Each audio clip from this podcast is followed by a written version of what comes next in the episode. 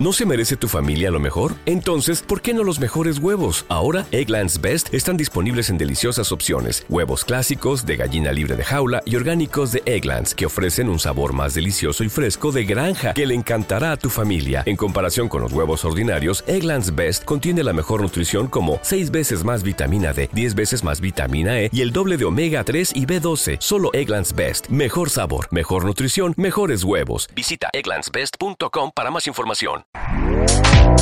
Este podcast forma parte de Evox Originals. Disfruta de este avance.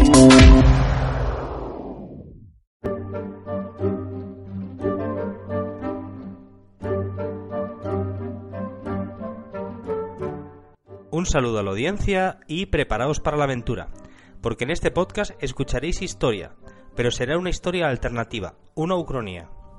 Hoy nos vamos a la Guerra Civil Española y veremos un escenario en el que la Segunda República se impone a los sublevados. Os adelanto que esta narración hará un repaso de la historia de España desde finales de los años 30 hasta ya entrados los años 90. ¿Cómo habría evolucionado una España sin franquismo? En este caso, el punto de divergencia estará en que el Comité de No Intervención en la Guerra Civil Española pues actuará de una manera diferente, en esta ucronía, la República Francesa apoyará activamente a la República Española. Soy consciente de que voy a tocar un tema sensible para muchos españoles. En esta ocasión, más que nunca, quiero recordar que esta es una historia de ficción, y si queréis saber lo que ocurrió en la Guerra Civil Española, hay muy buena documentación académica que la describe. Insisto, como suelo recordar en cada programa, contaré una historia basada en hechos reales, pero reconstruidos como un relato de ficción, Mezclaré elementos verídicos y licencias creativas. Como siempre, trataré de que la narración sea totalmente verosímil. El propósito de esta fantasía es divertirme, y lo haré imaginando una historia que pudo ser. Este podcast es fruto de la imaginación de su creador David Rico y espero que os guste.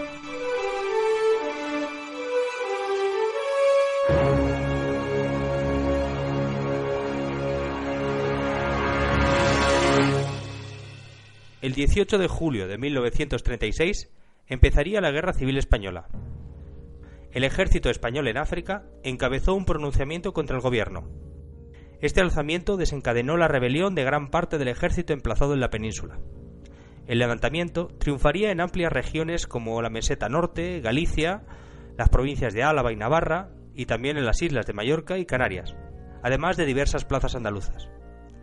En cualquier caso, el gobierno retuvo el control de dos tercios del territorio español y de las principales poblaciones, como Madrid, Barcelona, Valencia, Bilbao, Málaga o Sevilla, aunque esta caería en pocos días.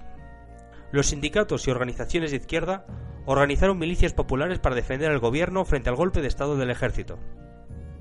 A los pocos días del golpe de Estado, el 23 de julio, se podría decir que el golpe se había estancado. Sería entonces cuando interviniese la ayuda extranjera para reactivar el golpe. La aviación italo-alemana ayudaría a Franco a trasladar sus tropas de profesionales desde África a la península. Estas tropas africanas estaban bien equipadas y curtidas en batalla, y arrasarían a las milicias populares recién formadas. Las tropas de regulares y legionarios avanzarían de manera imparable desde el sur de Andalucía hasta Extremadura. En la ciudad de Badajoz habría una tenaz resistencia de las milicias locales, esta resistencia fue respondida con una matanza de miles de prisioneros en Badajoz. Las tropas de Franco, a continuación, liberarían a los militares sitiados en el Alcázar de Toledo y finalmente se encaminaron a Madrid. En los arrabales de la capital, las milicias populares, junto a tropas gubernamentales, milicias libertarias y las propias brigadas internacionales, consiguieron detener a las tropas franquistas que asaltaban la capital y que llegaban extenuadas de tan largo avance. Los crueles combates urbanos de entre el 6 de noviembre y el 18 de noviembre evitarían la caída de la capital en manos sublevadas. El día 23 de noviembre se estabilizó el frente.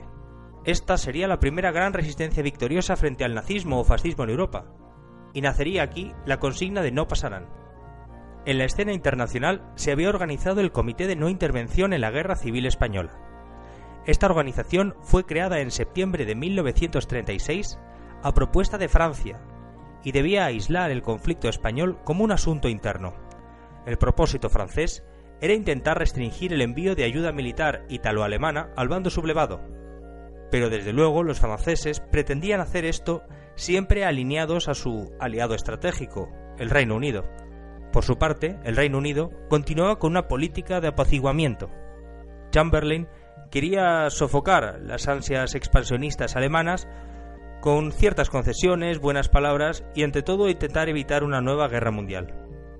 Las buenas intenciones francesas en el marco del Comité de No Intervención fracasaron en todo momento, y Alemania e Italia no dejaron de suministrar armas y tropas profesionales al ejército sublevado. El gobierno republicano terminaría comprando armas a la Unión Soviética y trayendo instructores, ya que era el único país que estaba dispuesto a vendérselas en otoño de 1936. En la Guerra de España se estaban debatiendo los tres proyectos que encarnarían los tres bandos de la Segunda Guerra Mundial. Se enfrentaron una versión nacional católica del fascismo europeo emergente, y estos se enfrentaban a una debilitada democracia liberal capitalista que tenía como único y difícil apoyo a un conglomerado de fuerzas socialistas, o izquierdistas, por llamarla de alguna manera. Dentro de cada país europeo se debatieron estas mismas fuerzas. El gobierno conservador de Chamberlain temía el avance marxista y defendía firmemente la política de apaciguamiento. La Francia, gobernada por el Frente Popular, temía el expansionismo alemán y necesitaba del apoyo británico a cualquier precio. Alemania consideraba inevitable la guerra y prefería una España gobernada por Franco, con quien ensanchar su área de influencia, que cualquier otra alternativa. Italia, por su parte, aspiraba a una política de hegemonía regional en el Mediterráneo. La Unión Soviética trataba de evitar el aislamiento internacional, y es que el objetivo de Stalin era el que las potencias occidentales no se quedasen de observadoras neutrales mientras la Alemania nazi se lanzaba contra la Unión Soviética de vuelta a España, donde hemos repasado muy rápidamente los acontecimientos militares de los primeros meses, veamos lo que ocurría dentro de cada bando. Al producirse el pronunciamiento militar, el gobierno republicano quedó sobrepasado por los acontecimientos en muchos lugares. Las poderosas organizaciones obreras se constituirían en un auténtico contrapoder local que dominaba el territorio. Se pondrían en marcha instituciones paralelas al Estado que sacarían adelante medidas revolucionarias. Sería paradigmático el caso de Cataluña, en donde la central anarcosindicalista CNT tendría el poder real a partir del 19 de julio de 1936. Este sindicato organizaría la economía para que no se paralizasen ni Barcelona ni toda Cataluña. Pasaron a control obrero las finanzas, las milicias y por lo tanto el ejército, la policía, las comunicaciones, la educación, la sanidad, los transportes, la justicia, los puertos. En general eran dueños de la ciudad y, como decíamos, del territorio. Esto, en algunos casos, como por ejemplo el control de la justicia, implicaba que las condenas a muerte se dilucidaban en el marco de tribunales populares que no cumplían los mínimos exigibles a un tribunal moderno y democrático.